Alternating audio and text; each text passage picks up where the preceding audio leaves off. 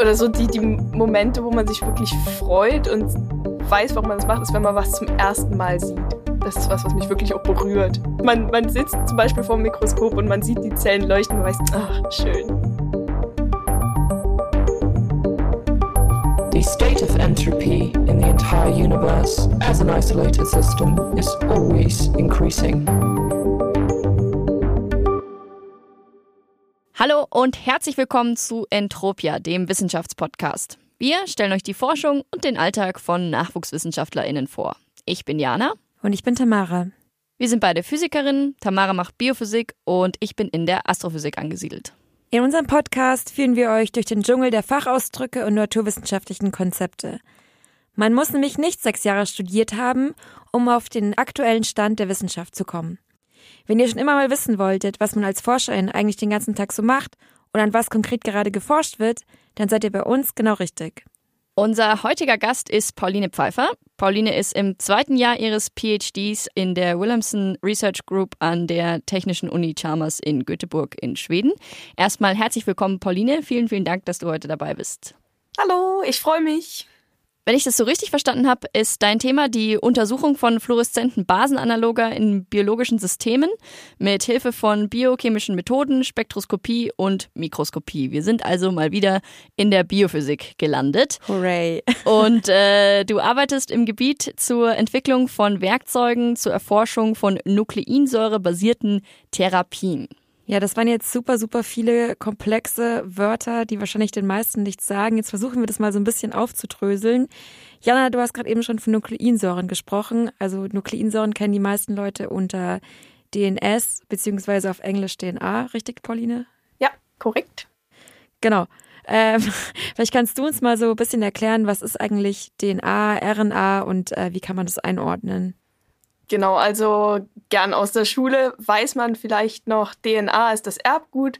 Ähm, das ist also die chemische Speicherform, die im Zellkern lokalisiert ist. Und das ist sozusagen das Programm für den Aufbau einer Zelle.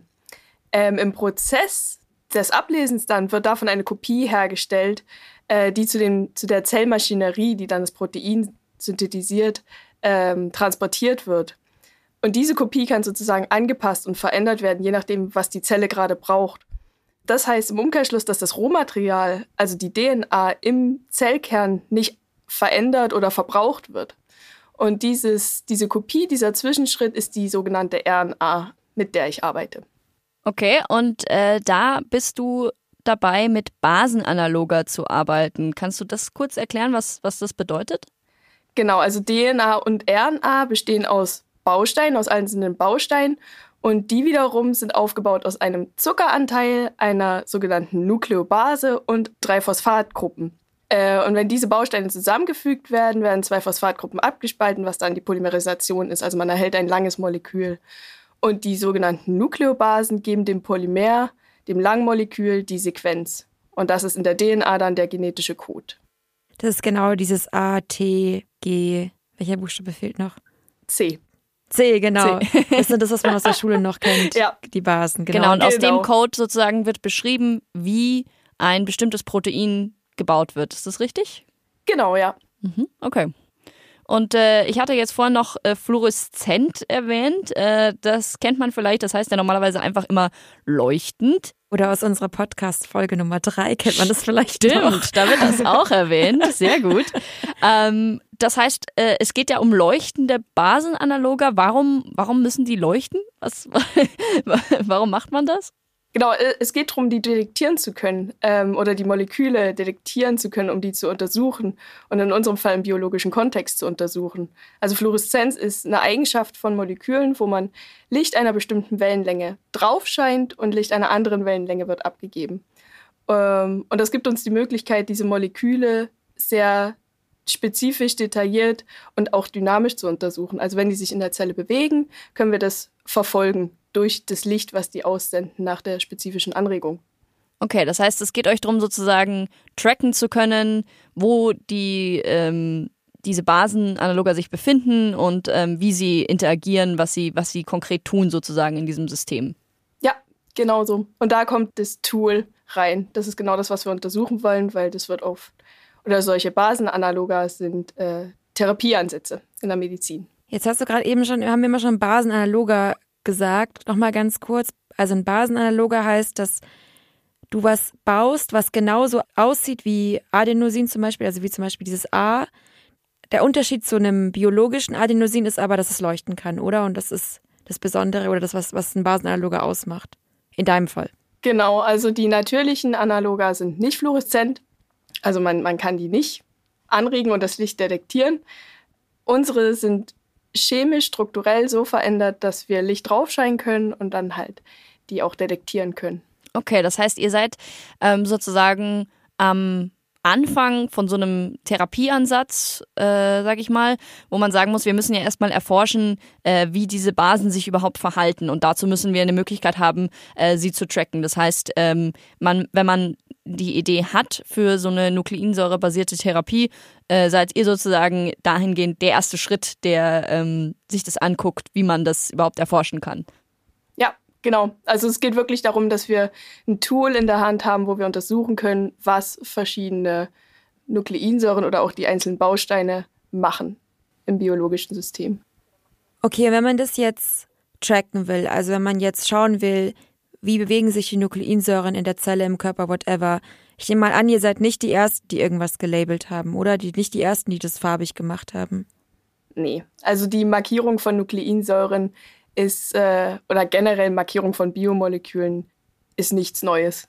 Das Neue ist wirklich, dass wir eine Veränderung haben, die direkt an der Basis stattfindet und die ganz klein ist, verhältnismäßig klein ist.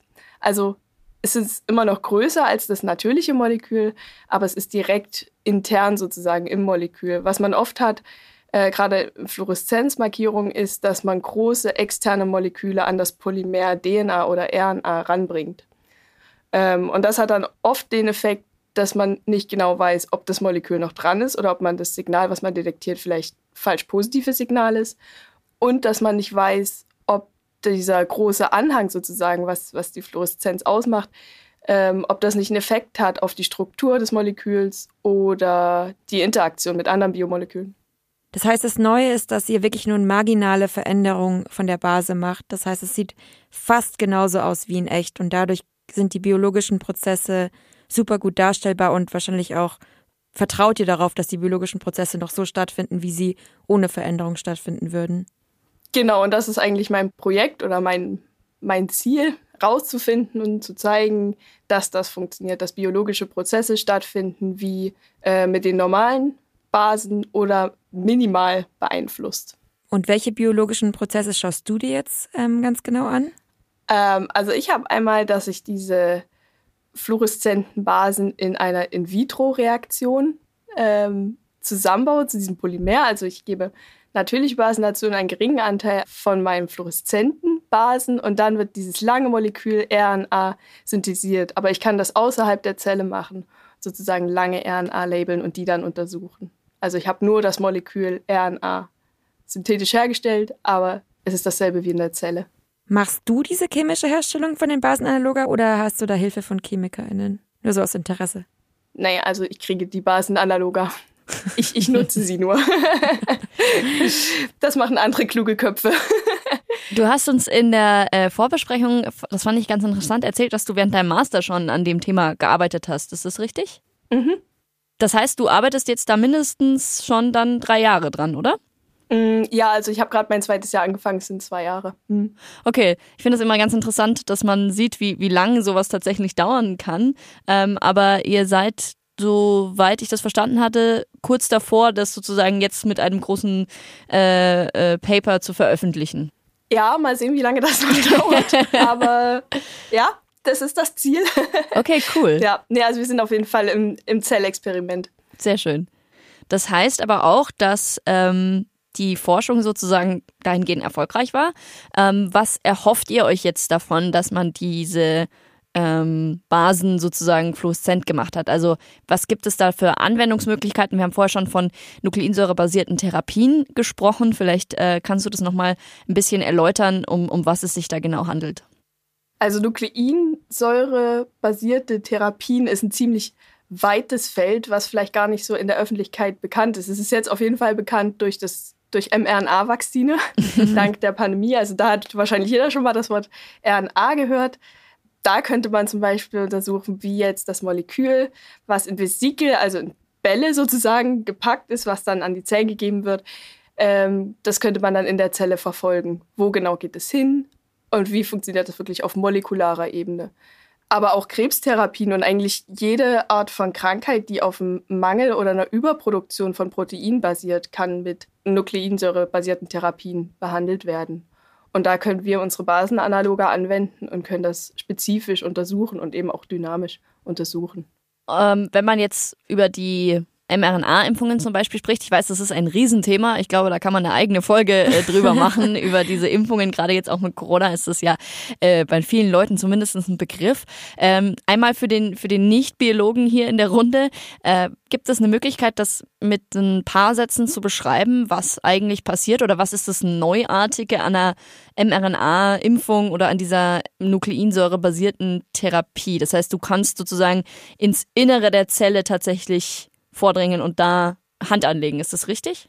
Ja, genau. Man gibt sozusagen der Zelle eine Kopie von einem Protein, das nicht in der Zelle selber kodiert ist. Mhm. Also man gibt eine Kopie rein, ohne das Erbgut zu verändern, sondern man, man gibt nur die Kopie an die Zellmaschinerie und es wird ein Protein synthetisiert, was dann sozusagen gegen das Virus das Immunsystem anstachelt. Mhm. Und Achtung, es wird nicht die Gene mutiert. Es geht nicht in es den Zellkern. es wird nicht genetisch, du wirst nicht Nein. genetisch verändern. Dir wächst kein äh, Eselsschwanz danach. nee, du kannst nur Proteine produzieren. Und genau das könnte dir dann sichtbar machen. Also dieser Transport von der RNA in die Zelle und die Produktion von den Proteinen.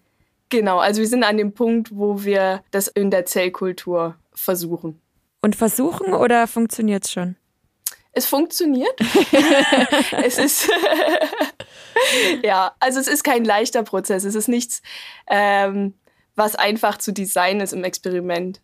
Ähm, von daher, ja, es funktioniert, aber wir sind noch nicht dahin, dass wir sagen können, wir können Vakzine nachverfolgen. Okay, alles klar. Aber was nicht ist, kann ja noch werden, würde Ganz ich mal genau, sagen. der erste Schritt scheint ja da schon das, getan das zu sein. Das ist die Idee. ja. Und ihr habt auch mehrere Patente äh, auf Basis dieses Verfahrens angebracht, habe ich gehört zumindest. Ja, ja.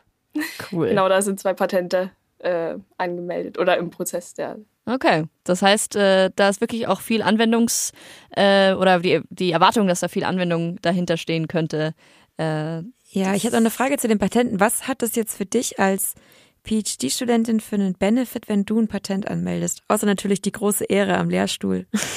Für mich pri privat jetzt sozusagen als, als eigener Student oder? Ja, es ist eine Ehre, ein Patent zu haben, oder? Es ist einfach so, das ist wie ein Paper veröffentlicht zu haben. Äh, ja, also es wird noch als Paper veröffentlicht.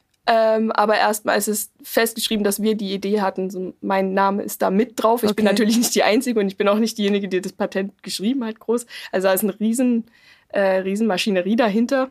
Ähm, und dann geht es auch dahin, dass man es halt irgendwann vermarkten kann, dass man sagen kann, hier, wir hatten die Idee, das ist unser Patent, das können wir nachweisen und äh, wir wollen das jetzt vermarkten, wir machen, wir gründen eine Firma. Ja, ich glaube, das ist immer der Unterschied, wenn du, wenn du aus einer Forschung heraus ein Patent anmelden kannst. Deswegen meinte ich gerade mit der Anwendung. Äh, in der Astrophysik werden da selten Patente angewendet, äh, äh, angemeldet. ähm, das heißt, für mich immer, wenn, wenn Leute mir das erzählen, dass es ihrer Forschung das hervorgegangen ist, dass es ein Gebiet ist, was tatsächlich in dann weiteren Bereichen, wie jetzt hier in der Medizin oder so, ähm, Anwendung finden kann, oder in der Forschung ja. zumindest, äh, die dann natürlich auch irgendwo kommerziell ja, ich glaube auch, dass. Patente eher da angemeldet werden, wo es einfach schon ein bisschen mehr Anwendung hat. Ja, ja, und nicht auf jeden so Fall. absolute Grundlagen, Grundlagenforschung. Nein, ich meine, da kannst du ja auch kein Patent anmelden. Das interessiert ja die Leute vom naja. Patentamt nicht. man kann Patente, glaube ich, für schräge Sachen anmelden, aber es steht eine gewisse Menge an Geld dahinter. Also man überlegt ja, sich das, glaube ich, schon absolut. zweimal. Sehr gut. Alles klar. Ja, ich finde es super, super interessant, was du machst. Ich bin echt super beeindruckt und ich würde mich mega freuen, wenn das mal in echt funktioniert, dass man das so tracken kann. Ich mich auch. Du musst uns auf jeden Fall Bescheid geben. Ich will jetzt dann zu unserer letzten Rubrik springen und zwar immer, wir wollen am Ende vom Podcast immer so ein bisschen den Alltag von, von euch, von den Doktoranden und Doktorandinnen vorstellen. Und da hätte ich äh, eine Frage an dich, und zwar, was war denn so dein bester Moment in deinem PhD bis jetzt? Mein bester Moment ist, ist schwierig. Also ich habe ich hab viel Spaß und der beste Moment ist, oder so die, die Momente, wo man sich wirklich freut und weiß, warum man das macht, ist, wenn man was zum ersten Mal sieht. Mhm, das ist was, was mich wirklich auch berührt. Jetzt habe ich ganz Gänsehaut bekommen gerade. Sehr gut. Ja, ne, genau der Moment ist, dass man, man sitzt zum Beispiel vor dem Mikroskop und man sieht die Zellen leuchten, man weiß, ach, schön. Es hat funktioniert. Ja. Und du bist auch die Erste sozusagen, die jetzt gerade das äh, äh, bezeugen kann, dieses, diesen Genau. Moment. Ja, wirklich, das ist Forschung, wie sie, wie sie sein sollte. Sehr schön. Ja, Ja. das Wichtigste ist natürlich, dass solche Momente nicht zu selten auftreten, damit man sie nicht vergisst. Genau. Nee, aber sie sollten auch nicht so häufig vorkommen. Genau. Ähm, neben dem Bestmoment gibt's irgendwas, was dir vom, von deinem PhD oder im, im Alltag sozusagen der Forschung, was dir da besonders in Erinnerung geblieben ist, irgendwas, äh, an was du immer wieder zurückdenkst, äh, so um, um unseren Zuhörern ein bisschen näher ranzuführen, wie es so ist im, im Alltag, im Labor und in der Forschung. Ja, es gab einen Moment, da war ich in der Arbeitsgruppe noch als, ähm, als Erasmus-Praktikant. Und da gab es einen Moment, wo wir wirklich, wir haben lange auf die, auf die Proben gewartet und dann war es eine lange Messreihe, die wir aufgenommen haben. Und die Rohdaten, das sah alles super aus. Und dann waren wir nur noch einen Klick davon entfernt, ähm, den finalen Graphen zu sehen. Und wir haben, wir saßen zu zweit im Labor mit meinem sehr guten Freund und Kollegen Jasper. Liebe Grüße an der Stelle. saßen wir zusammen vorm Computer und haben uns gegenseitig noch so gepusht wie, oh, bist du fertig? Kannst du, können wir? Und dann groß aufgebauscht und dann Klick und es waren einfach nur bunte Punkte, ein großes Durcheinander an bunten Punkten. Also überhaupt nicht wie erwartet. Und wir ärgern uns bis heute, dass keiner in dem Moment ein Bild von unserem Gesicht gemacht hat oder von unseren Gesichtern. Die sahen, glaube ich, aus, als hätten wir uns einen Stecker gezogen. Ja, das ist immer, wenn man in, der, äh, in irgendeiner Messreihe, egal was man misst, eine Punktewolke findet. Das ist normalerweise nicht das, was man sehen möchte. Nee. nee, überhaupt Wir wollen nicht. immer einen Trend erkennen, das ist ganz wichtig. Und nicht äh, Ja. plötzlich irgendwie, ja, es ist äh, kein Trend erkennbar. Obwohl man da sagen muss, ich war schon auf Konferenzen, wo Leute da irgendwelche Linien durch Punktewolken gezogen haben und gemeint Ja. haben, sie haben einen ganz klaren Trend und davor bist du sagst, ich habe da gar nichts gesehen. Wenn man rauszoomt. Genau. Ja. Ja, cool. Dann erstmal, Pauline, vielen, vielen Dank, dass du äh, dir heute die Zeit genommen hast und mit uns darüber gesprochen hast. Das ist ein super spannendes Thema und auch relativ aktuell, so wie es wirkt. Ja, voll. Vielen Dank, ich hatte viel Spaß. Das freut uns sehr. Wir hoffen, dass äh, auch die Zuhörerinnen dabei was lernen konnten und der nukleinsäurebasierten Therapien etwas näher gekommen sind. ähm, für nächste Folge wird noch eine Überraschung, soweit ja, ich das weil die nächste Folge ist nämlich die Weihnachtsfolge. Ist ja schon die Oh. Dezemberfolge. das wird bestimmt sehr festlich. Ja, ich habe schon eine super Idee, Jana. Sehr gut, sehr gut. Stay tuned. Da freuen wir uns drauf. Ansonsten vielen, vielen Dank fürs Zuhören und wir hören uns nächsten Monat bei Entropia. Ciao. Entropia ist ein Podcast unterstützt von der LMU München. Ansichten und Meinungen sind die der SprecherInnen und repräsentieren nicht zwangsläufig die Position der LMU.